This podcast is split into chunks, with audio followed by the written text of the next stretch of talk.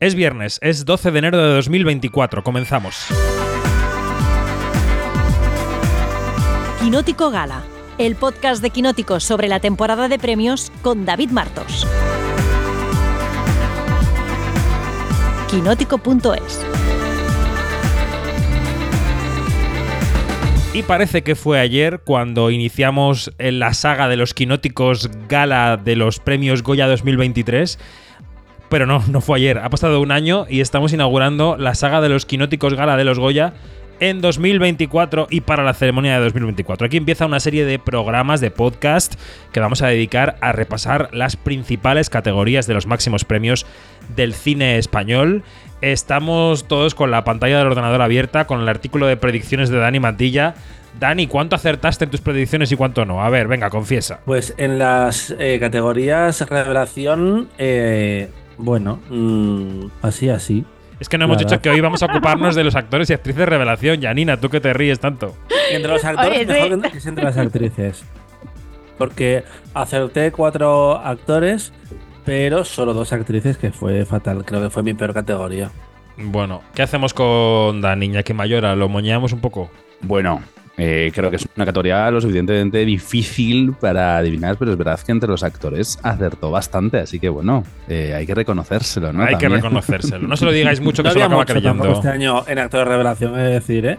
No te tires piedras contra tu tejado. que me falta Luis Fernández. Hola Luis, ¿cómo estás? Eh, pues muy bien, aquí estamos un día más. Un día más. Como si no hubiéramos hablado nunca esta semana. Efectivamente, como si no hubiéramos grabado ningún podcast. Bueno, actores y actrices de la categoría de interpretación eh, revelación en los Goya. Aquí eh, comienza, pues es un análisis de quinótico de las categorías, de sus posibilidades, de quién debería estar, de quién no debería estar, de qué nos parece que estén los que están, de qué nos parece que no estén los que no están. En fin, varios de estos podcasts van a pillar en el periodo de votación de los premios Goya y otros no. Pues mira, las categorías que hemos tenido a bien poner en el calendario dentro de la votación serán más influyentes y las que no, pues ya nos pillarán después de votación. Pero aún así yo creo que la gente quiere estar informada, quiere saber qué se cuece en los Goya y estos podcasts son interesantes. Así que empezamos a repasar.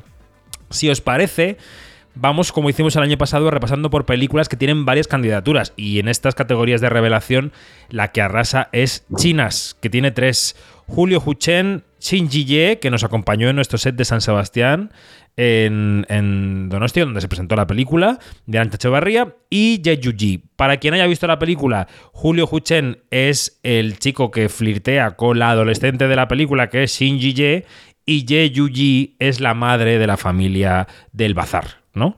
Entonces, eh, mira, voy a empezar por el que más reciente tiene la película. Luis Fernández, ¿qué te parece que esta película haya acumulado tres nominaciones en estas categorías y qué te parecen cada uno de estos nominados y nominadas. Bueno, es que vengo preparadísimo, con ella bien recientita. Eh, pues me parece tres nominaciones excesivas. Ya el día de las nominaciones sorprendió en general eh, porque había muchos nombres que podían entrar en, en estas dos categorías y había gente que parecía más segura dentro de ellas y que Chinas considera tres nominaciones supongo que es un gran trabajo por parte del equipo de la película, que habrá hecho una muy buena promoción, pero sí que me parecen un poquito excesivas.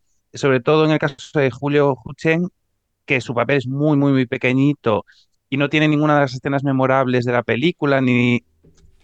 No eh, su papel no es porque él esté mal, sino porque su personaje no tiene esa preponderancia en la película como para estar nominado, creo yo.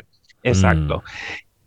Sin embargo, ella sí creo que está más justificado. Yo estoy muy a favor de, que se hayan acordado de Yehuji, que es la madre de, esta familia, porque me parece que su personaje está muy, muy, muy bien escrito. creo que es lo que más me ha gustado de, la película. Me gusta su relación con, con su familia, con las hijas, con su marido, en el propio bazar, me interesa cómo se relaciona con la sociedad. Creo que es un, personaje lleno de contradicciones, muy interesante y, que dibuja una mujer muy compleja. Entonces, sí que me gusta que se hayan acordado de ella, porque además eh, en estas categorías de revelación muchas veces caemos en el nominar a la gente más joven por inercia. Y entonces me gusta mucho que ella esté. Shinji me gusta, está bien, pero creo que está un poco más diluida. Su trama no me interesa tanto, y aquí a lo mejor ya es una cuestión más personal, pero no me, no me completa tanto y a lo mejor sí que echo de menos a otras actrices que podrían haber ocupado su huequito. Estoy seguro de que Janina Pérez Arias tiene cosas que decir. Tengo cosas que decir. Sí, vamos a empezar eh, diciendo que, que Chinas de Arancha Echeverría se es una película que se apoya mucho, muchísimo en sus personajes y sobre todo en sus personajes infantiles que por las reglas de los Goyas no pueden estar nominados.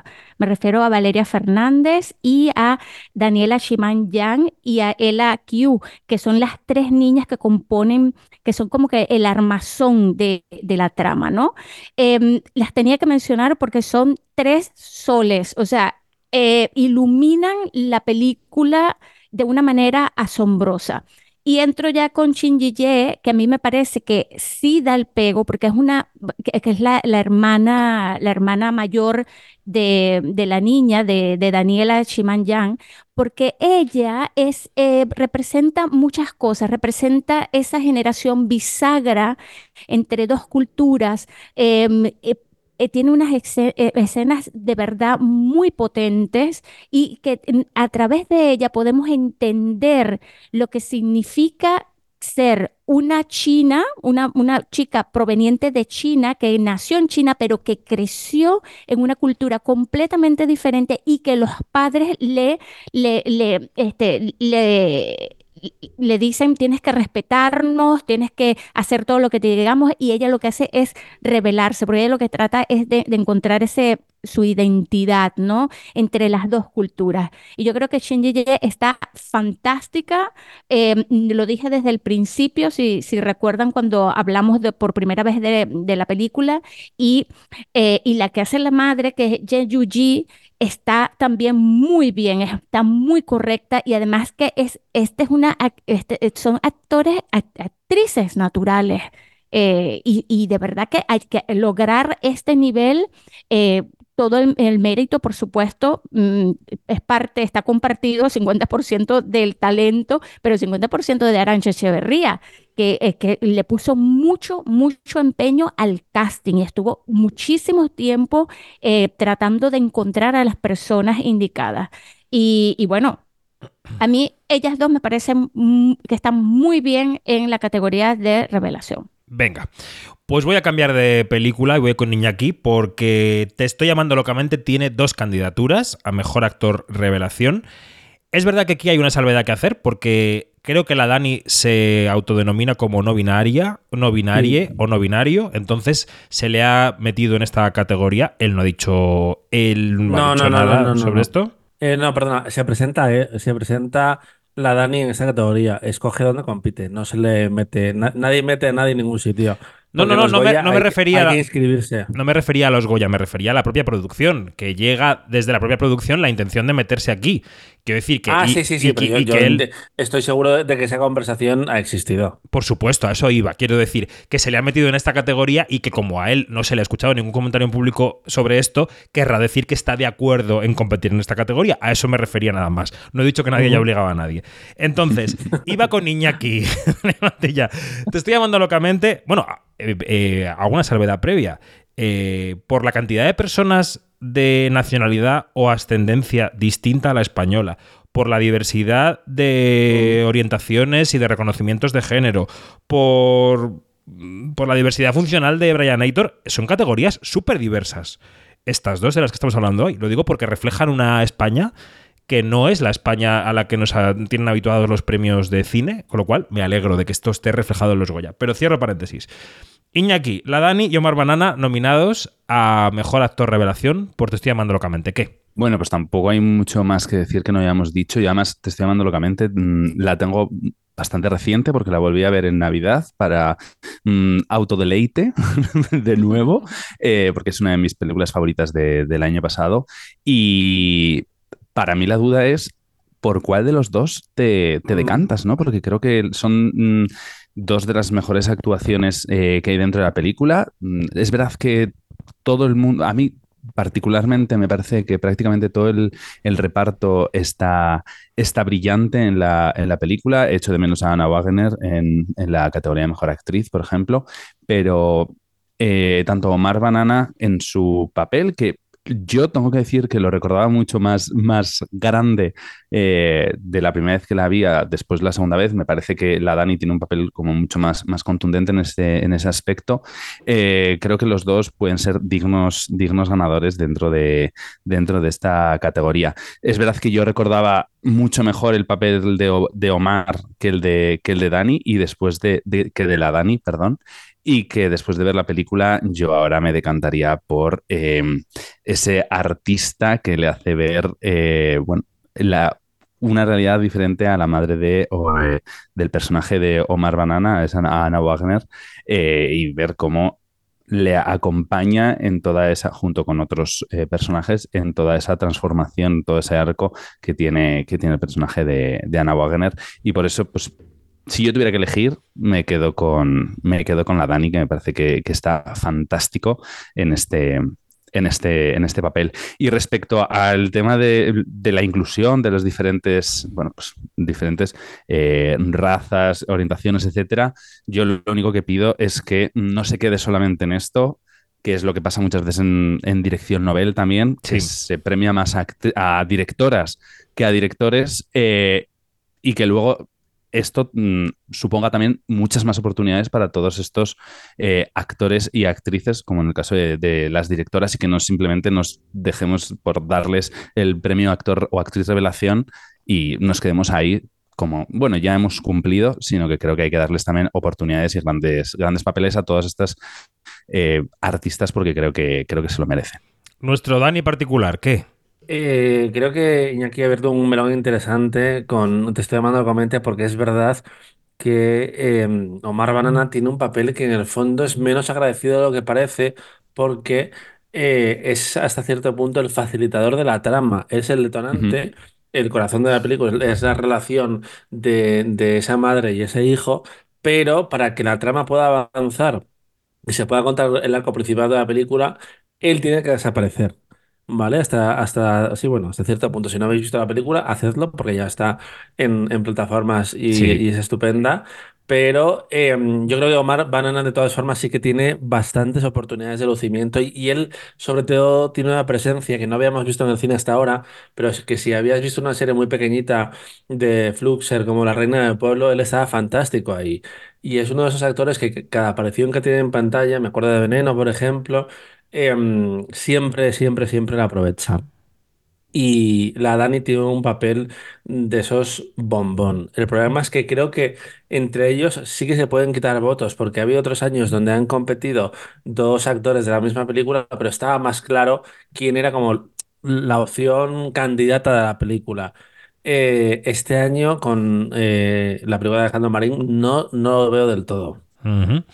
Luis. Uy, pues yo vengo aquí a enfrentarme eh, a puños con Iñaki, eh, porque a mí me gusta muchísimo cómo está Omar Banana, coincido con Dani completamente, y a mí me pasa con la Dani, eh, que creo que es el elemento más flojo de Te estoy llamando locamente. A mí, cómo está escrito su personaje y sus diálogos es lo que más me chirrió de la película. No es tanto de mérito de la Dani, sino a lo mejor de mérito del guion en este caso, pero los momentos que comparten la Dani y Omar Banana, por ejemplo, que son un par de escenitas, no me funcionan, no conecto con, eso, con los personajes en esos momentos. Me gusta mucho cuando la Dani performa, cuando actúa, cuando se sube al escenario, cuando se pone íntima, no tanto. Con todo lo que me cae bien y todo lo que me alegro de esta nominación, para mí es el elemento débil, entonces yo espero que si que ganar uno de los dos sea Omar Banana, aunque entre, si tengo que elegir en esta categoría, yo me iría a Matías Recal, que ahora hablaremos de él. Sí. Vale. Eh, Yanni, ¿quieres hablar de esta película o pasamos a otra? Ah, por supuesto, es que, a ver, a ver. Yo recuerdo que recién vista la película, yo les mandé al, al grupo de WhatsApp que tenemos, a nuestro grupo, mandé la Dani y puse yo no sé cuántos corazones al lado. De verdad que a mí este personaje me flechó, me flechó, me parece de, un, de una luminosidad increíble y que le aporta muchísimo a la película. Ahora, eh, Omar Banana está también fantástico, pero en, unos Goya, eh, eh, digamos, hechos a la llanina, yo le daría un reconocimiento al, al elenco de esta película porque es, es el corazón, el alma. Sea, eh, Alex de la Cruz, por ejemplo, Alba Flores, o sea, es una cosa tan espectacular lo que hace esta gente como elenco que, que me parece tan desaprovechado que los Goya no tuviesen la oportunidad de, de premiar, eh, porque hemos tenido, hemos tenido muchas películas en los últimos años donde el elenco brilla, todos brillan, y esta es una de esas películas. De verdad que me, eh, a mí me flecharon todos y, me parece una lástima que no estén, que no los otros nominados. Pero, pero bueno, eso era lo que quería decir. Venga, pues hemos hablado ya de 5 de 10. Vamos a, ya que decía eh, Luis, mencionaba a Matías Recalt de la Sociedad de la Nieve. Eh, ahora voy enseguida con la opinión de Luis, pero antes, Dani, ¿por qué crees que está Matías Recalt y no hay otros actores en esta categoría? ¿Qué ha pasado? Que para quien, los, para quien no siga la carrera de los Goya, ¿cómo ha sido el reparto de esas categorías de los actores de la nieve? ¿Y cómo ves lo de Matías Recalt, Dani? Eh, pues mira, aquí pasó con la Sociedad de la Nieve eh, una pequeña...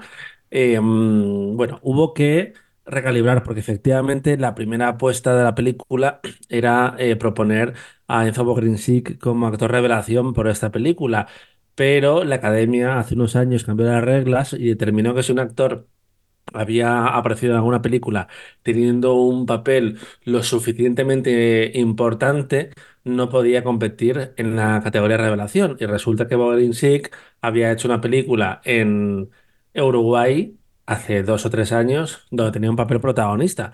Esa película no había viajado fuera de su país, eh, pero aún así se determinó que no podía competir como revelación. E inicialmente iban a estar como secundarios em, Agustín Pardella y eh, Matías Recalt.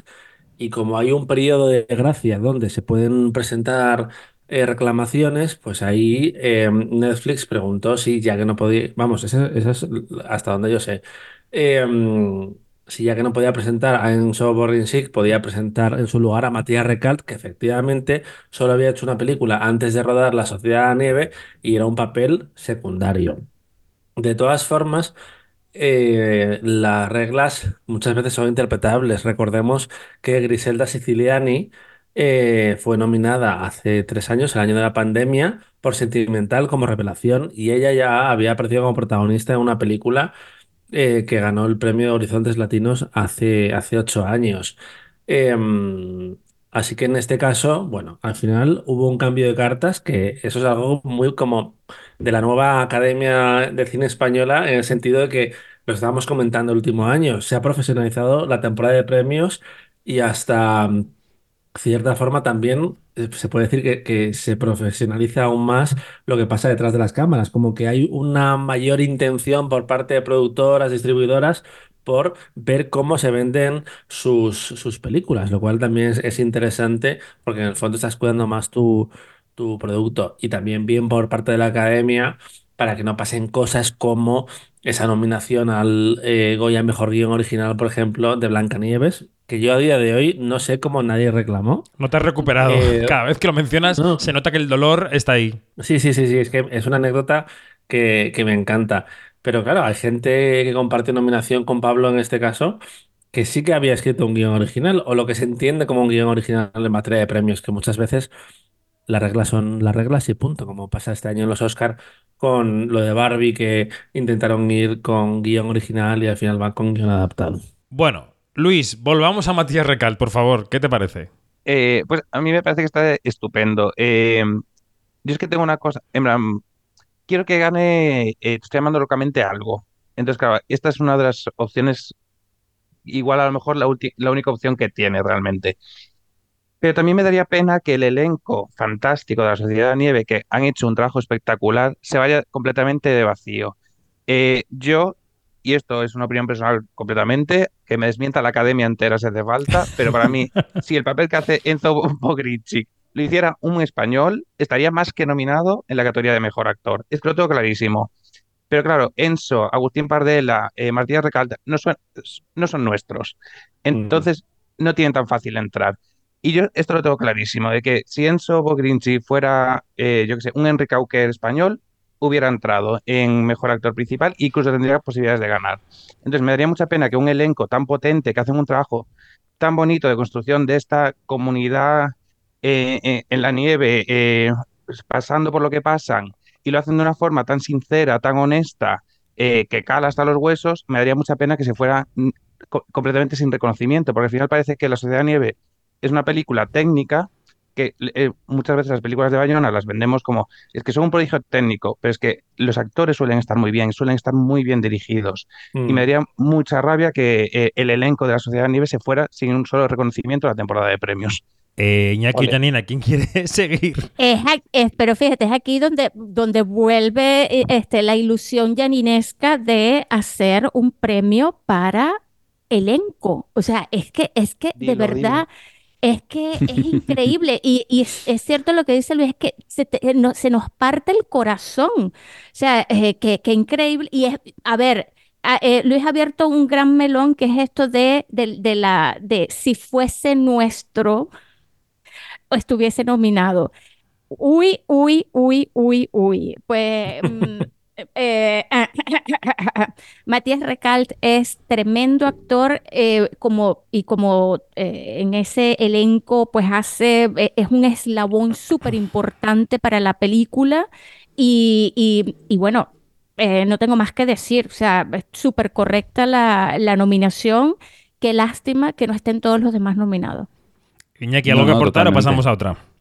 Es que realmente todo lo que ha dicho, todo lo que ha dicho Luis tiene toda la razón. Y yo me encuentro también en ese momento de decir, quiero, es que yo realmente quiero que Te estoy amando locamente gane algo, pero es que veo muy difícil en otras categorías. Y Hombre, a ver, el Goya Mejor Canción, chicos, eh, tiene cara Ah, bueno. de Roberta Bandini. Bueno, todos los años parece que se lo va a llevar la canción de la más popular y luego a veces no pasa. Me refiero que. Y además mm, que sea mejor canción sin menospreciar a nadie. A nadie eh, yo prefiero que sea algo Mira, Barbie, en los globos. Sí, sí, totalmente. Vamos a pasar Totalmente. a mm, Claudia Malayelada, que es actriz en la película Creatura. eh, que es una película que ha tenido un recorrido, yo diría que irregular, porque empezó la carrera mm, de forma brutal, ganando la quincena en, en el Festival de Cannes, y luego se ha quedado un poco ahí, ha tenido nominaciones, pero no ha acabado de encontrar totalmente su sitio. Pero bueno, aquí está Claudia Mala- Malayelada como actriz revelación. Janina, ¿qué te pareció en Creatura? Hmm, eh, a ver, es que eh, a mí Claudia, con, bueno, sí que está muy correcta y todo lo que tú quieras, pero a mí me parece que, que, mm, que eh, no, a mí no me, no me convenció por completo. O sea, tiene sus momentos y todo esto, pero no, me, pareció que, le, que, le, faltaba muchísima más fuerza. Ahora, eh, con el recor- tomando en cuenta el recorrido que está teniendo, que ha tenido eh, Criatura, pues me parece muy correcto que Claudia esté aquí eh, nominada. eh, y bueno, mm, más nada que decir. O sea, este, hay que decir que, eh, que el, el rol que hace Claudia, porque Criatura es un relato que, de una mujer que en, en, eh, en la infancia, la adolescencia y en la edad adulta, y eh, Claudia interpreta la edad, eh, en la edad adolescente a, este personaje que se llama Mila, eh, que Elena Martín pues interpreta ya en la edad adulta. Entonces, bueno, nada más para aclarar eso. Ok. ¿Alguien más? ¿Algo que decir sobre Claudia Malayelada? ¿No? Eh, a mí me parece que está, que está estupenda. A mí Mm. me gusta mucho, porque soy muy, muy defensor de criatura. eh, a mí me interesa mucho todo lo que cuenta Elena Martín en general en su cine Ujú. y me, y me interesa cómo lo cuenta en esta película. Además, me parece súper potente. Yo creo que a criatura, de hecho, lo que, lo que le faltan son muchas candidaturas, que se merecía eh, alguna más. Cierto. Y yo me alegro mucho de que los Goya se acordaran de algunos de sus secundarios y también de Claudia Malaguelada, que sin tener, es posible que, como dice Yanni, no tenga esas, esas grandes escenas de- que consideramos de premio, que sirven un poco para demostrar un, cierto virtuosismo. Eh, sí que creo que está muy correcta, muy acertada y creo que sobre todo le ayuda que eh, para mí el guion de, de Elena Martín es estupendo. Entonces eh, yo me la creo, me la como con patatas entera a Claudia y me alegro mucho de que esté nominada. Venga. Pasemos a Brian Aitor, Campeone, que es una película que ha sido bastante taquillera, muy taquillera, no tanto como la eh, primera parte de la saga Campeones con ese, pero Brian Aitor ha entrado por el ojo a los votantes de la academia. Lo han elegido en esta categoría de mejor actor revelación. Dani, eh, ¿cómo ves esta nominación? Pues me parece razonable, teniendo en cuenta el recorrido que tuvo la anterior película, que se llevó el premio en esta categoría con Jesús Vidal, y, que aparte Brian Aitor es la gran incorporación del reparto. Y, mm, y está estupendo. Eh, creo que eso creo que tiene como una- tiene una naturalidad de la cámara que también seguramente venga de su pasado como Twitcher y, y con los eh, eh, juegos online y demás. Es uno de los protagonistas del año. Recordemos que también tiene un documental dirigido por, Álvaro por Longoria. Álvaro Longoria. Mm.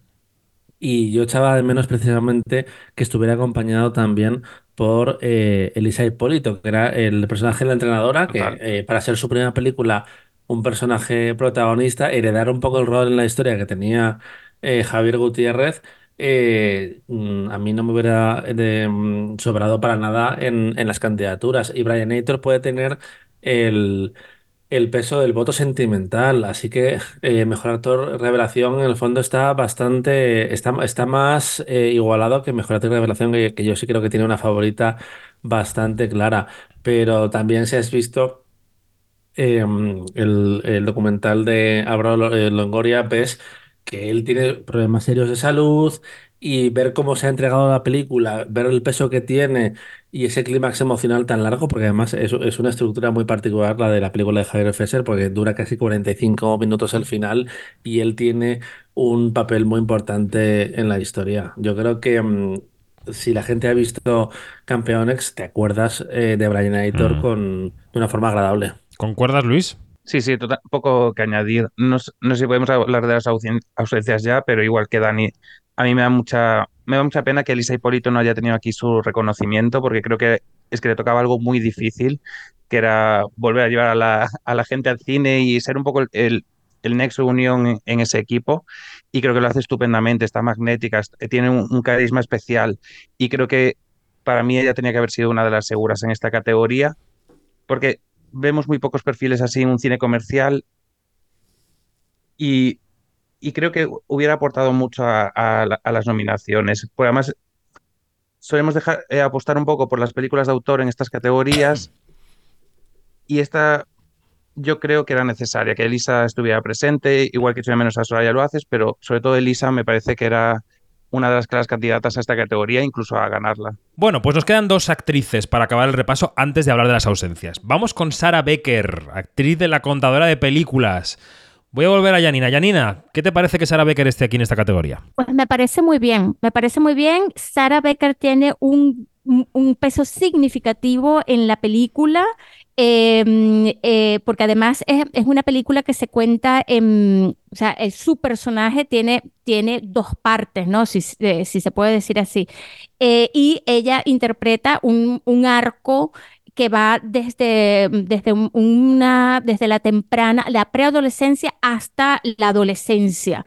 Y a mí me parece que está muy correcta. Hay que, hay que decir que, bueno, que Sara Becker, chilena, que se ha formado, que empezó súper temprano en, en, en esto de la actuación, empezó como a los 11 añitos, pues ella lo que había hecho era telenovelas y, eh, y series, o sea, un par de series, pero sobre todo telenovelas, y, y me parece súper correcta su, eh, su actuación en La Contadora de Películas y además que eh, le da, le da una, una gestualidad y una fisicalidad a la película muy necesaria. Eh, le le da todo lo que ese personaje que es tan importante porque ella es la contadora de películas. eh, bueno, es que ella es, ella es la protagonista, precisa- Sí, se sí, puede sí, decir. sí. Entonces, este, le da todo lo que ese personaje necesita. Lo tiene todo, de verdad que Y sí. es un personaje muy clásico, además de premios, y muy de Goya a interpretación revelación, porque eh, la contadora de películas tiene una parte de Coming of Age que, que está capturada perfectamente perso- el personaje de Sarah Becker, que además eh, tiene que heredar un poco lo que hemos visto antes con el personaje eh, infantil, que también está muy bien la actriz. Y tiene que dar réplica por momentos a Antonio de la Torre y también a Daniel Brühl. Eh, y además crear esa, esa mm, química de familia, que yo creo que eso está muy bien logrado. eh, porque eh, captura como una, da una sensación casi de endogamia ahí en la Patagonia, que creo que la dirección de casting y la dirección de Lone Serfi que está muy bien. Y ella tiene esa luz que necesita un personaje así. Además, las escenas en las que vemos cómo es esa contadora de películas también eh, te explican muy bien la magia del, del personaje. Yo la tenía como alternativa. eh, no pensaba que fuera a estar nominada finalmente porque creo que la película se había quedado como un poco desdibujada, pero no puedo decir nada en contra de la nominación. Mm. Y nos queda Janet Novas, que es la protagonista de La Concha de Oro de San Sebastián, de Ocorno, de la película de Jayone Camborda, que era bailarina, y este es su gran papel de entidad, primer gran papel de entidad en el cine.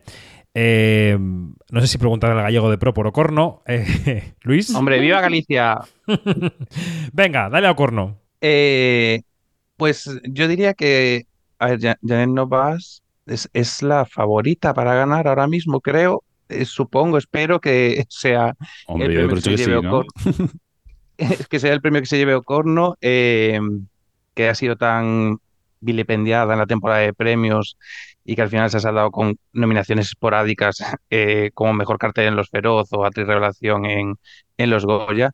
Y yo creo que Janet Novas se merece un reconocimiento. Yo eh, ya dije en su momento que no soy especialmente fan de la película, creo que tiene una muy buena primera mitad que después no se desarrolla tan bien en la segunda, pero sí que creo que ella está estupenda, que hace un muy buen trabajo, sobre todo en esa primera mitad creo que hay eh, una emoción muy conseguida y un trabajo por su parte muy interesante a la hora de construir a esta a este personaje, a esta matrona que vive en la isla Arousa y que comparte su vida y su trabajo habitual con el ayudar a otras mujeres en momentos complicados de la vida.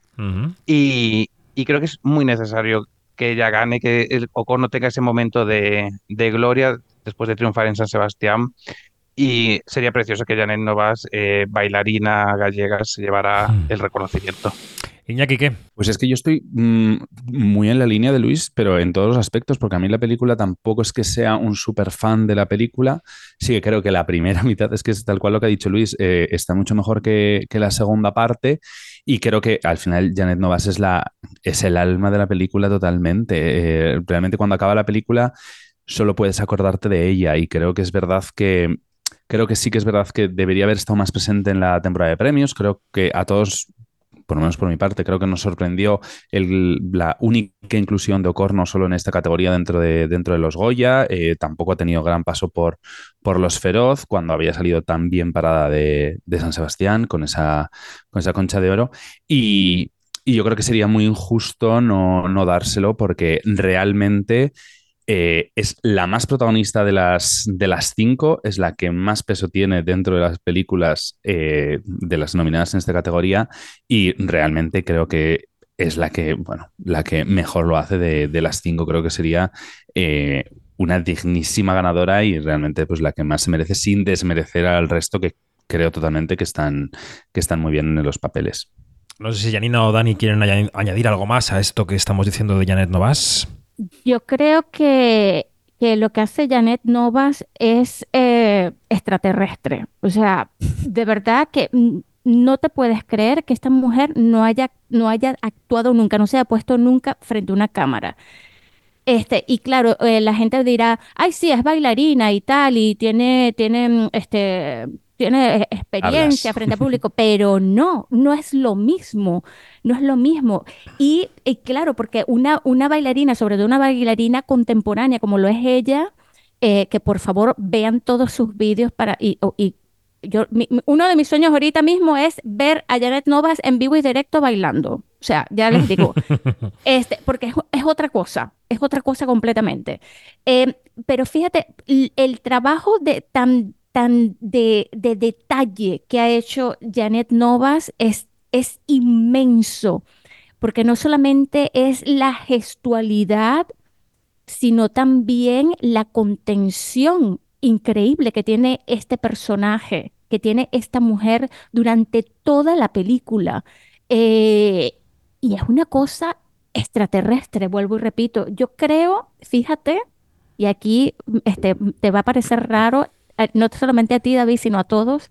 Yo creo que aquí, clarísima ganadora, tiene que ser Janet Novas. Ostras, una predicción de Yanina.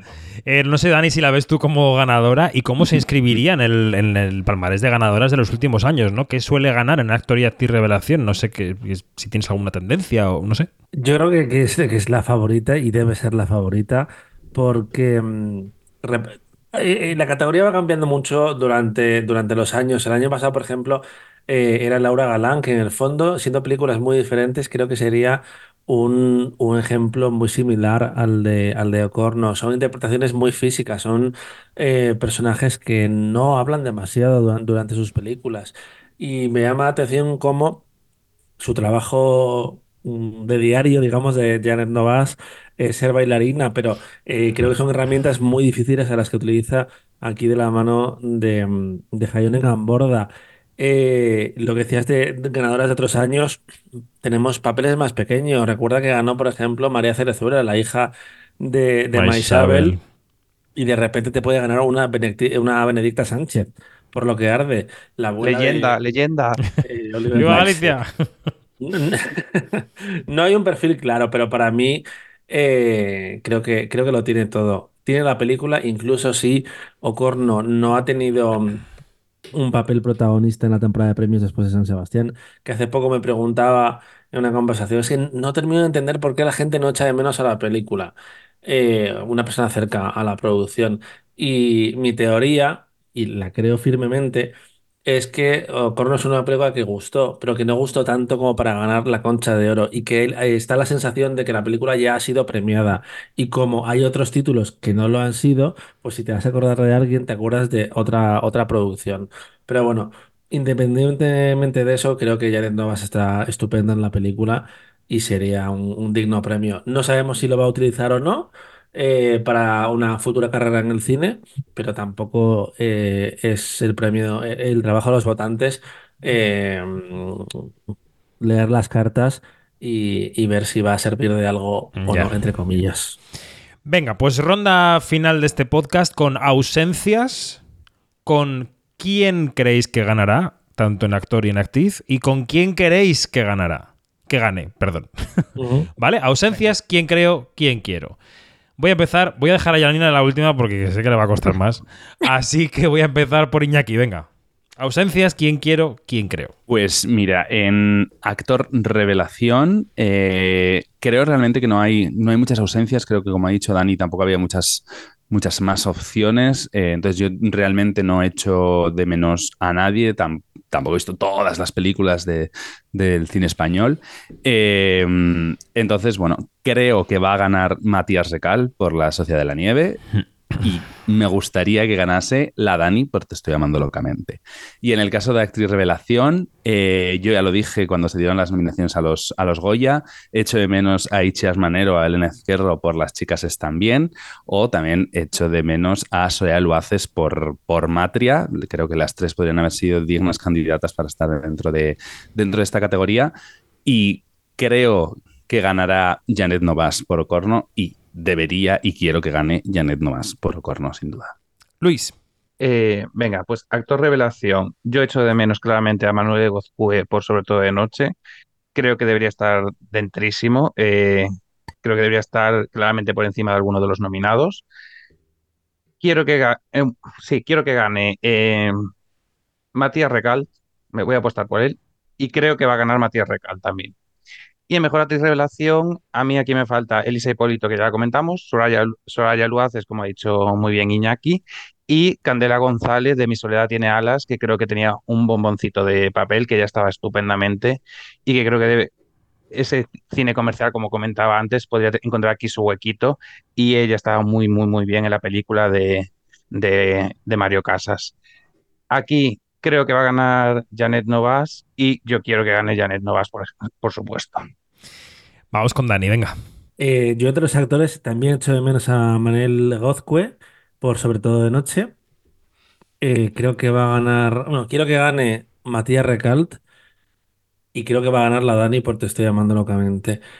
Eh, y en Mejor Actriz de Revelación echo de menos a Alicia Falcó en Las Buenas Compañías, que es una película que mm, no se han acordado de ella y creo que tanto ella como decía Ituño estaban estupendas.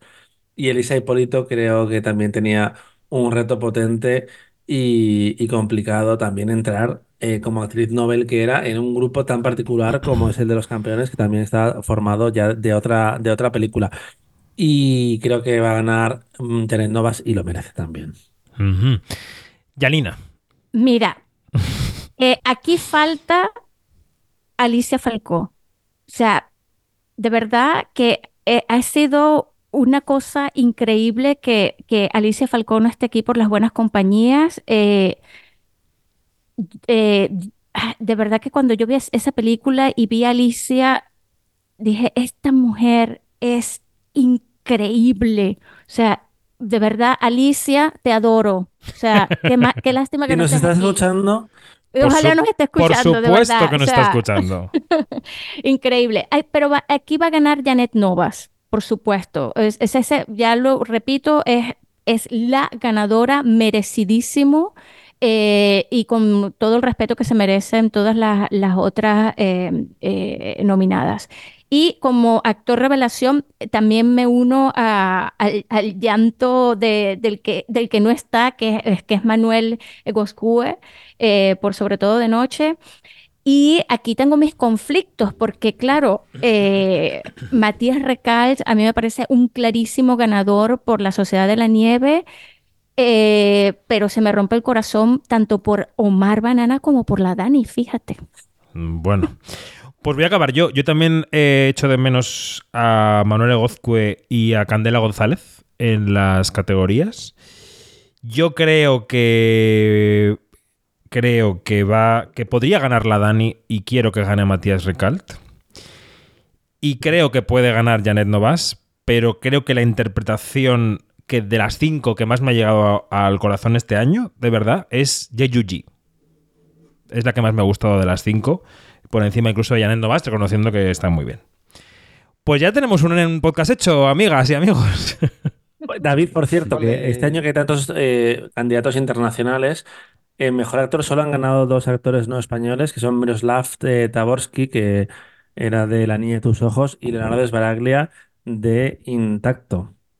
Recordemos que ese premio lo han perdido gente como Tom Holland, como James Bentley, el niño de, de los otros, eh, y generalmente cuesta en España dar un premio a un actor internacional. Eh, recuerda incluso el año de La vida secreta de las palabras, que ganó el Goya a mejor película, y ni aun así estuvieron nominados dos eh, nombres ganadores del Oscar, como Sarah Polley y como Tim Robbins, que realmente eh, tenemos ese. mm, no sé si complejo o no complejo, pero nos cuesta. Y entre las actrices eh, ha ganado Micaela Nevarez por Princesas y Soledad Villamil por El secreto de sus ojos.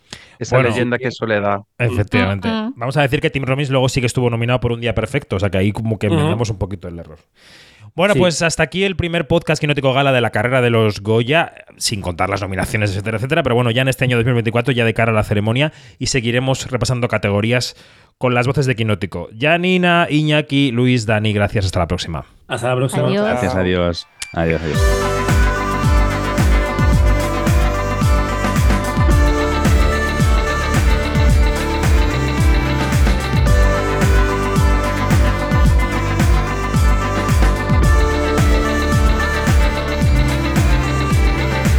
Es todo. Más información en quinótico.es, primera con K y segunda con C, y en nuestras redes sociales, donde somos Quinótico. Chao.